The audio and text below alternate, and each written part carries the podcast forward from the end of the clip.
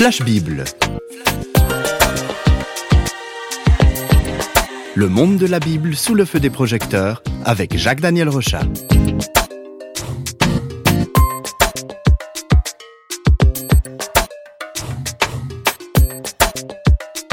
Dans les émissions Flash Bible, on fait en quelque sorte l'inventaire des richesses de la Bible et dans cette émission aujourd'hui, on va ouvrir un nouveau livre.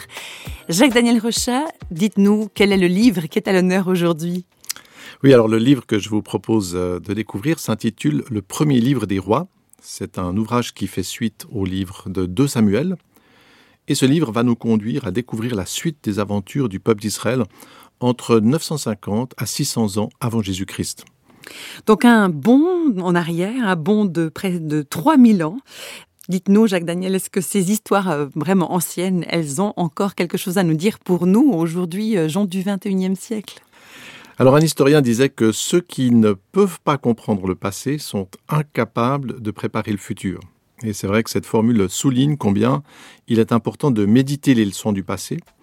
Et grâce à l'éclairage divin, la Bible est un précieux moyen de de voyager dans le temps et de récolter des trésors bien utiles. Alors on va le faire aujourd'hui.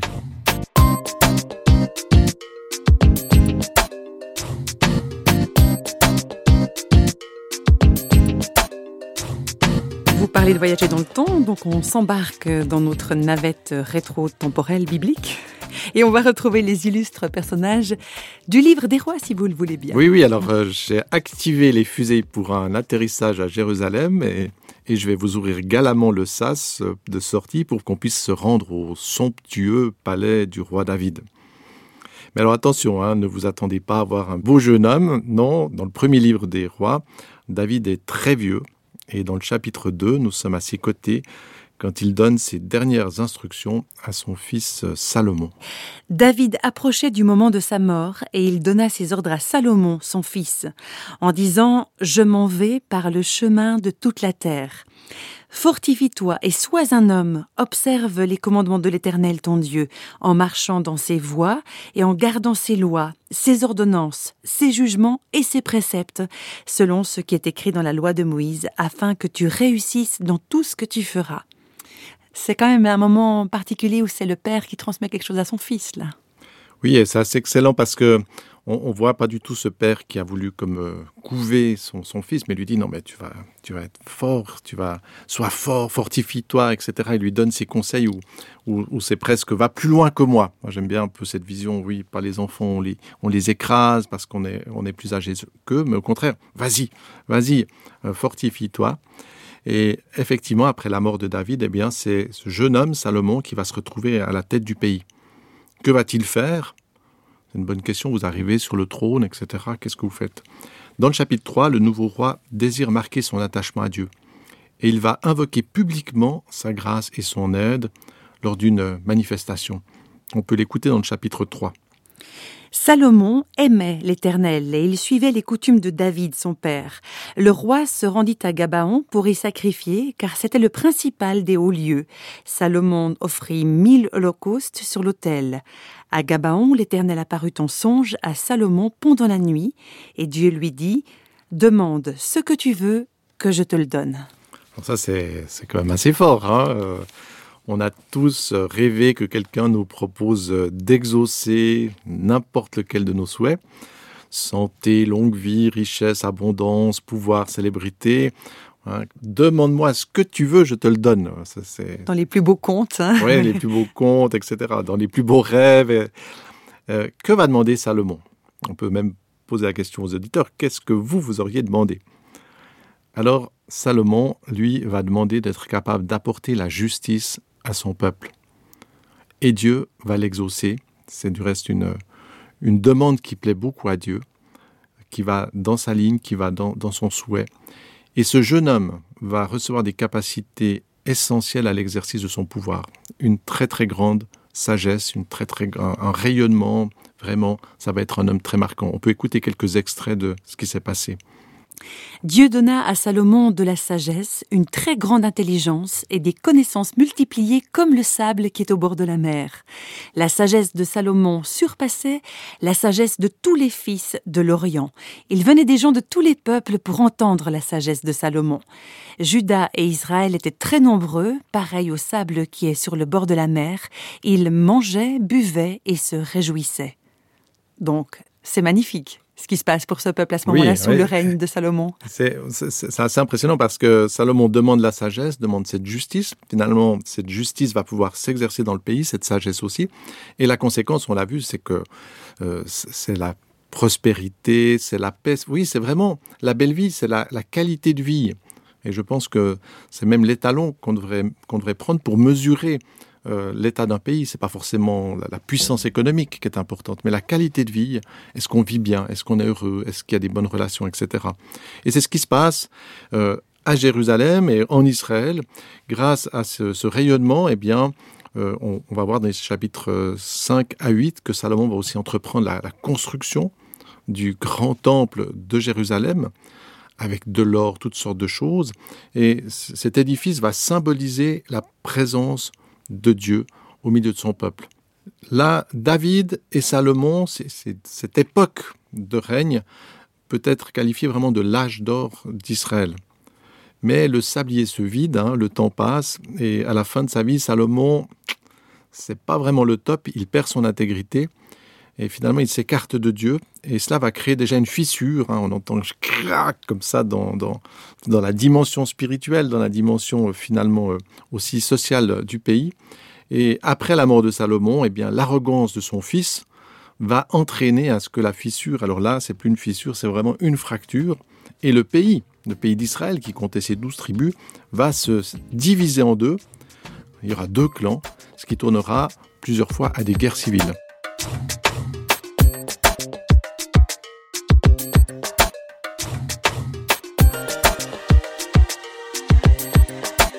Donc après ça, c'est vrai, il y, a deux royaumes distincts qu'il faut suivre et, là, on a du mal, hein, c'est nettement plus compliqué. Oui, c'est plus compliqué parce qu'on n'a plus seulement un, royaume, mais il y en a deux et puis en plus le temps passe. Donc globalement, il y aura une quarantaine de rois qui régneront pour moitié à Jérusalem et pour moitié sur les autres tribus. Euh, les deux livres des rois et aussi ceux des chroniques euh, vont parler de l'histoire du peuple et vont montrer qu'il y aura un déclin spirituel qui va se mettre en place.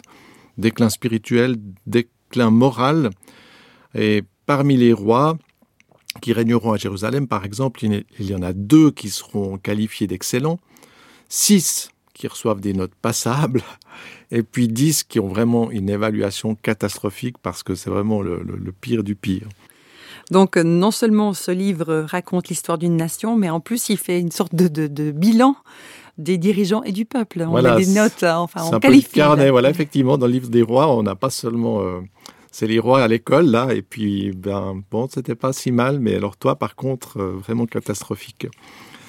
Mais avec ce livre, on va mesurer, il n'y a pas seulement la notion de notes, et puis c'est pas des notes, mais des évaluations, on va mesurer la tristesse de Dieu qui voit son peuple, les hommes qu'il a choisis, choisir la voie du mal. Et en Israël, cette attitude va avoir un profond impact spirituel. Au chapitre 14, il y a un signe, ça passe quasiment inaperçu quand on, lit le livre, mais c'est très important. Il nous a dit que le trésor et les objets en or du temple sont pillés par les Égyptiens. Donc le temple de Jérusalem, c'était vraiment quelque chose, hein, avec beaucoup d'or, tout était rayonnant, beaucoup de choses en or. Et dans le chapitre 14, eh bien, le temple est pillé. Et finalement, on prend toutes ces choses en or qui quittent le temple. Après, on va les remplacer par du bronze. Et ça, c'est déjà un symbole que quelque chose est en train de se perdre. Mais ça commence par le temple. Le temple a perdu son or, mais c'est un signe beaucoup plus profond, c'est que le peuple de Dieu, le peuple d'Israël, a lui aussi perdu dans son cœur euh, cette flamme, cette, cette sainteté, cette pureté. Et vous voyez, il y a cette équivalence. Ce qui arrive au temple de Jérusalem, c'est aussi ce qui arrive, en fait, ce qui est en train de se passer dans le cœur des hommes.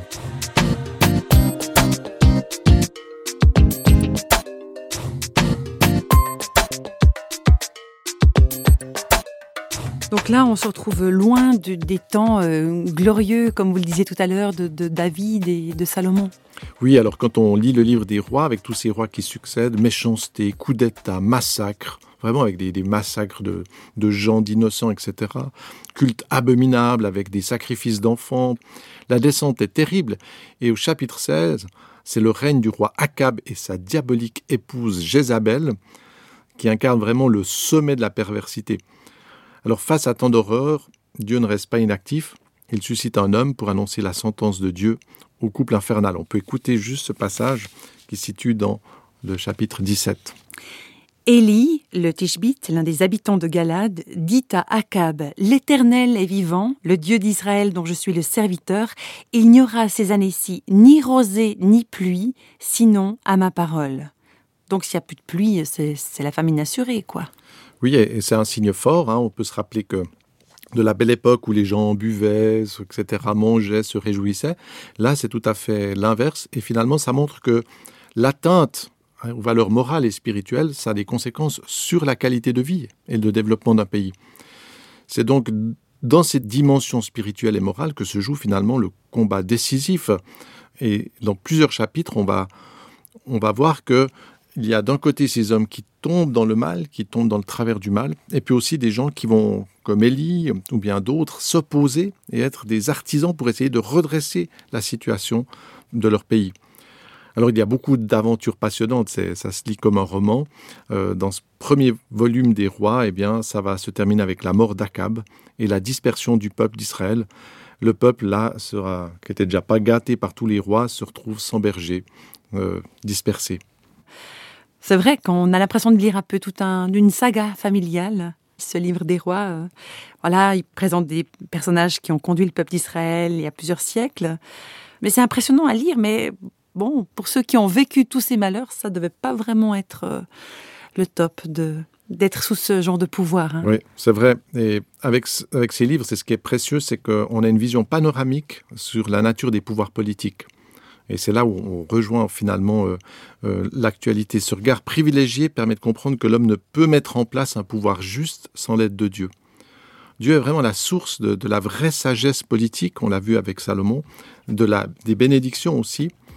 À noter que dans une autre émission, nous prenons la navette euh, temporelle pour suivre les aventures du deuxième livre des rois.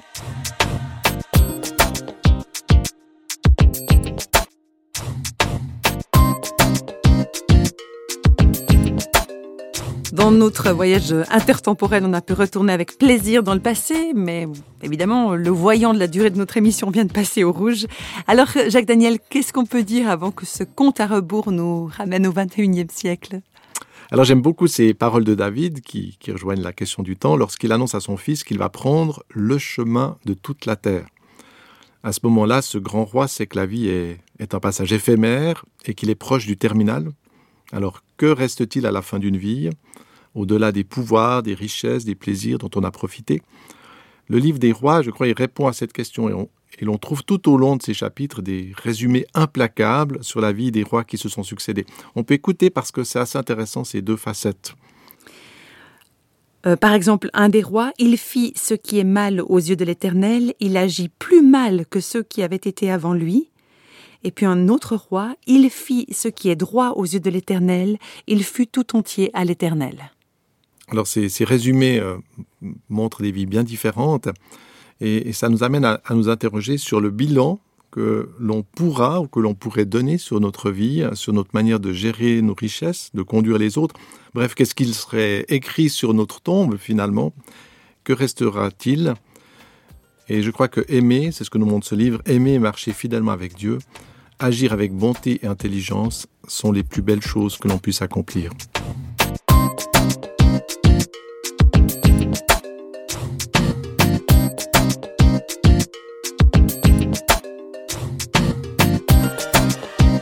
Les des projecteurs de Flash Bible s'éteignent pour aujourd'hui. Flash Bible vous a été proposé par Radio Réveil en collaboration avec Jacques-Daniel Rochat.